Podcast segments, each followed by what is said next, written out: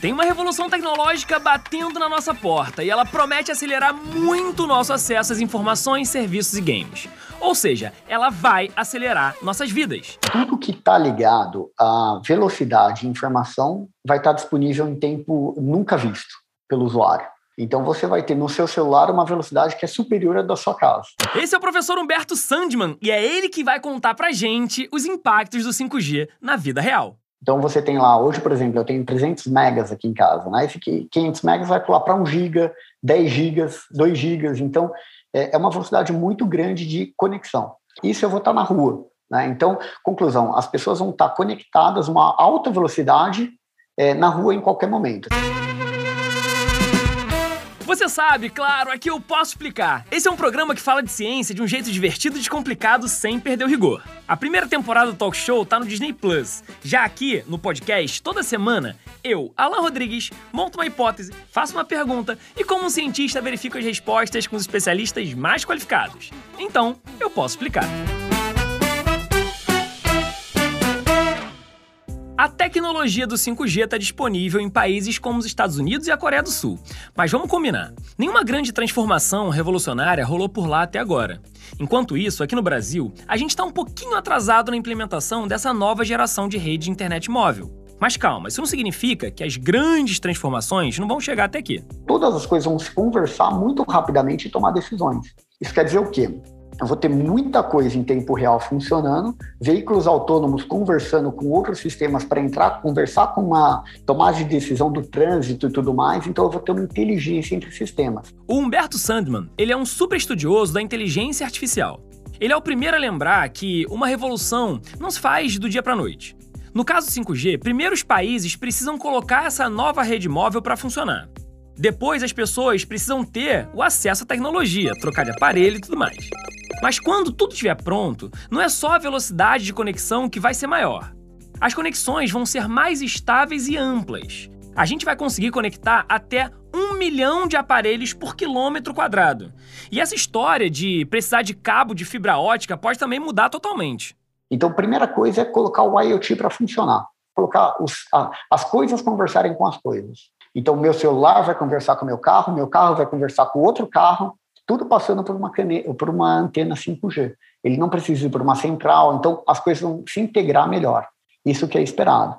Tá? Uma das consequências práticas do 5G é que a tal internet das coisas, ou IoT, como diz Humberto, vai realmente virar realidade. Conexão real e 24 horas por dia em praticamente qualquer lugar.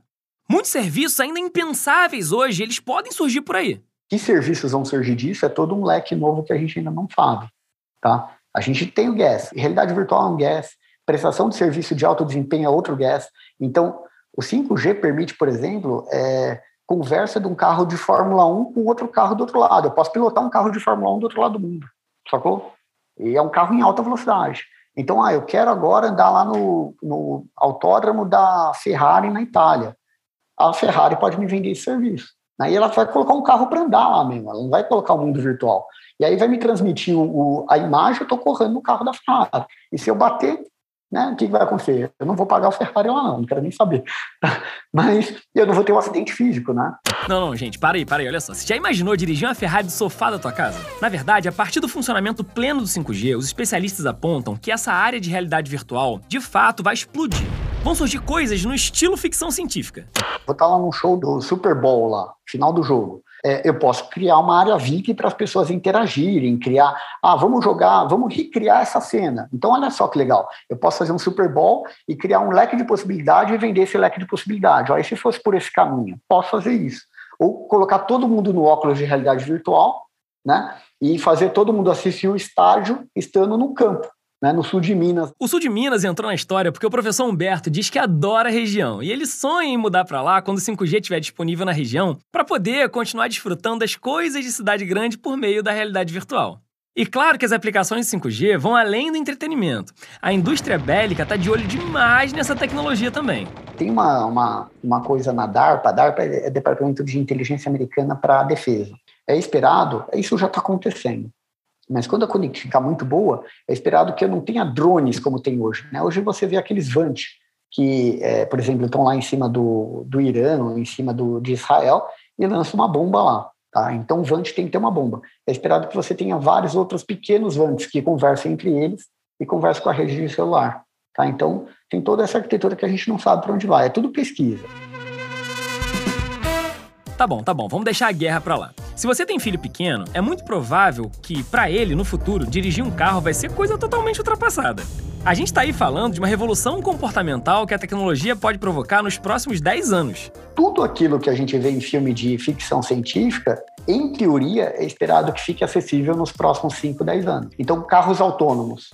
Como o carro autônomo vai conversar com o semáforo em, em tempo é, rápido, pra, é, ou seja, num tempo é, hábil que seja funcional, eu vou fazer todos os IoTs, né? Por isso que tem o IoT, Internet of Things, né? Internet das coisas. Então, todas as coisas vão se conversar muito rapidamente e tomar decisões. O que pode acontecer? Eu vejo realidade virtual, eu vejo integração de veículo autônomo de verdade, tá? Então, você vai chipar toda uma estrada. Qual que é o problema hoje de chipar uma estrada, tá?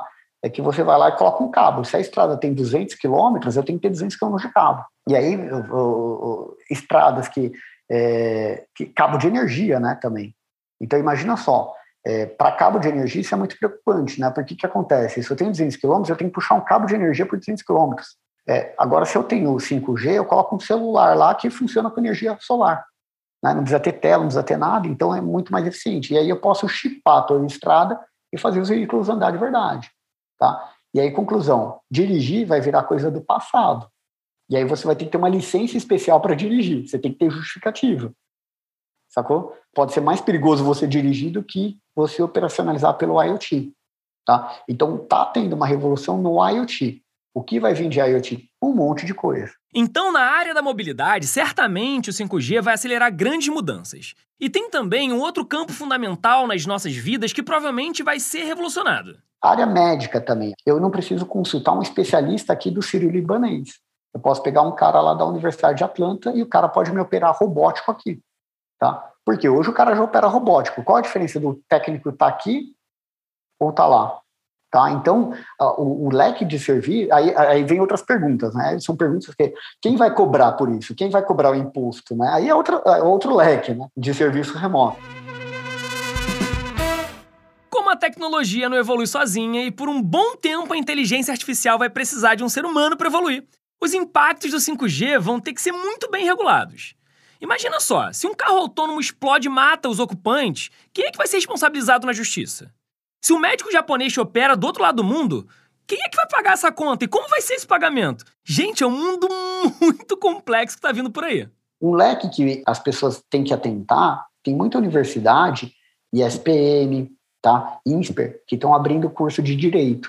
E não é para direito para ficar lá fazendo arguição, é direito digital. Tá? Aonde morre aí as fronteiras? Então, abre, eu acho que tem muito mais, meu ponto de vista, tá? E eu sou de exatas. Meu ponto de vista é que tem muito mais leque para o pessoal de humanas com relação às discussões humanas. Por quê? Porque o, o, a, as comunicações humanas vão ficar mais estreitas, né? Tá? Do que de exatas. Exatas é só prover a tecnologia. Agora, as relações humanas vão ficar muito mais próximas, muito mais curtas, muito mais rápidas, né? É, e talvez vire, até doenças, né? Já tem doenças da ansiedade, né? As pessoas ficam no celular 8, 20 horas, elas querem tudo imediato, né? Resumindo, o 5G ele vai provocar uma grande mudança de paradigma. Como você vai estar sempre conectado, por exemplo, as baterias vão ter que durar mais. Sabe aquela conversa pelo Zoom ou pelo Meeting? Ela não vai precisar mais ser feita de casa, onde a conexão costuma ser mais estável. Todo lugar agora vai ser um lugar. Por exemplo, o semáforo aqui da esquina de casa, né? Ele vai conversar com a CT, vai informação para a CT para tomar uma decisão se ele vai abrir ou vai fechar. Legal. Eles têm um sistema de comunicação é, é, que vai funcionar, que funciona já hoje em tempo real para eles, tá? Porém, é, eu vou poder acessar esse cara de qualquer lugar. Se morrer a conexão, eu vou poder utilizar outra conexão 3G. É, então, a revolução é o quê? É conectar tudo sem, ante é, sem fio. Né? Então, eu vou conectar tudo a uma velocidade grande sem fio. Hoje a gente tem que ter fio. Então, pensa só, o notebook, né? O notebook, a primeira vez que o Steve Jobs fez a demonstração do, do Apple lá, né? Funcionando sem cabo, ele puxou, tirou do cabo de rede, né? E continuou navegando na internet. Imagina você navegar na internet com tudo sem você ter cabo, né? Então, uh, vai revolucionar todas as comunicações. Por exemplo, é, sistemas de realidade virtual, Né? Eu vou poder, ah, eu estou estudando um ambiente, eu quero baixar todo aquele ambiente naquele momento. Né? Por que, que eu não baixo hoje? Porque é lento. Né? Então, essa conversa podia estar sendo na rua, né? podia ser em qualquer lugar. Por que, que a gente não faz? Porque é lento. Então, as pessoas elas não vão ter mais esse limite, como a gente tinha o limite antigamente, do telefone fixo. Né? A gente tinha que estar perto de um telefone para ligar. Hoje, é, é, já fala assim, ah, tudo bem, mas eu, hoje o 4G me proporciona isso. Proporciona. Só que o 5G é uma qualidade 10 vezes mais rápida que o 4G. Tá? E eu garanto a qualidade. É, gente, eu estava pensando aqui enquanto eu estava escutando o professor Humberto falar. Cara, ao mesmo tempo que todo esse avanço é muito, muito, muito legal, será que não vai rolar um efeito rebote? Talvez seja o caso de eu abrir uma pousada isolada no meio da Mata Atlântica e ainda vou colocar um bloqueio de 5G a desconexão vai virar um novo artigo de luxo. Quem aguenta tanta velocidade, tanta conexão? Ai, que ansiedade! Novas tecnologias, novos problemas, novas profissões, né? Novos embates aí. Gente, chega a escorrer uma lágrima dos meus olhos enquanto eu gravo. Chegamos ao fim dessa temporada do Posso Explicar. Foram 16 episódios até aqui. Bom, galera, corre lá para você escutar os outros caso você não tenha escutado ainda. Se você escutou, ah, escuta de novo. E vem assistir o Posso Explicar no Disney Plus. Também tá muito divertido e não menos científico. Muito obrigado, querido ouvinte. Eu sou Alan Rodrigues e fico por aqui. A produção é da Move em parceria com a Trovão Mídia. A pesquisa e o roteiro são do meu camarada Eduardo Gerac. A trilha sonora são do meu irmão João Brasil, que também assina a produção musical do programa do Disney Plus. E a edição e mixagem são do Ampli Mix.